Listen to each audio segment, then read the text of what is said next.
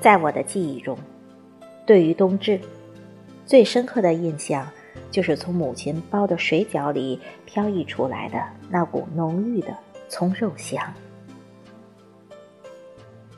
母亲很擅长烹饪，又有所信仰，所以一年中的大小节日，我们一家人皆可享受到不同种类的美食。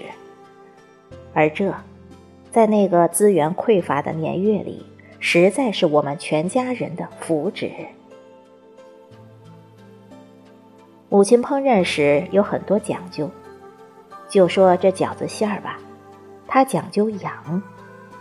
其实，我想就跟养猪养羊差不多，需要花费一些时日。他常常在节日到来之前的十几天，就从集市上买好了肉，回到家将其浸泡在清水中，然后一遍一遍地换水，直到粉嫩的肉芽中再也挤不出血丝来，才从水中捞出，放在案板上。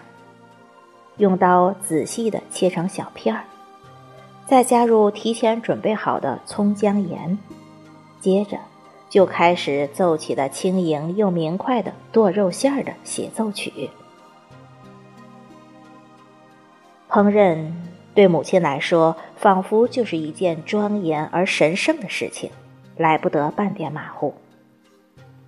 她在剁肉馅的过程中。会不时的用刀尖儿轻轻挑起一小团，然后放进去，又接着剁，直到自己满意了，才肯将剁好的肉馅儿装进粗瓷碗里。你可千万别以为这样就完工了，还没有。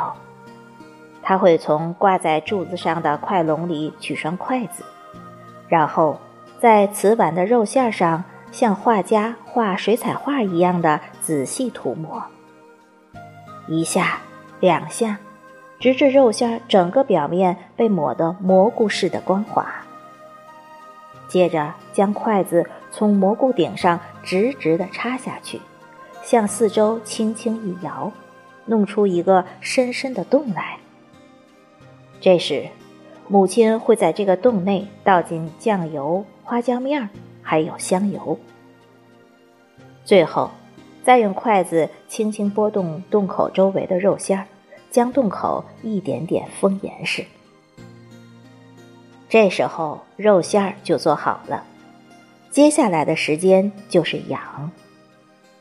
那时家里没有冰箱，母亲就把做好的肉馅儿放在堂屋的碗橱里，用不了多久。一开堂屋门，就能闻到一股浓浓的葱肉香。其实你是绝对不用担心肉馅儿会不会坏掉的。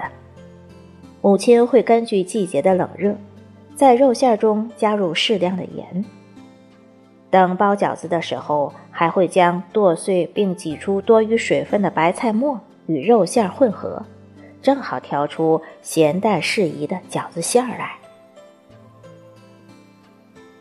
上初中的时候，每年冬至，学校都会放一下午的假，让学生专门回家按耳朵。记得有一年冬至，下了一场很大的雪，道路两边沟壑里的积雪几乎与田野齐平，举目所见皆是白茫茫一片。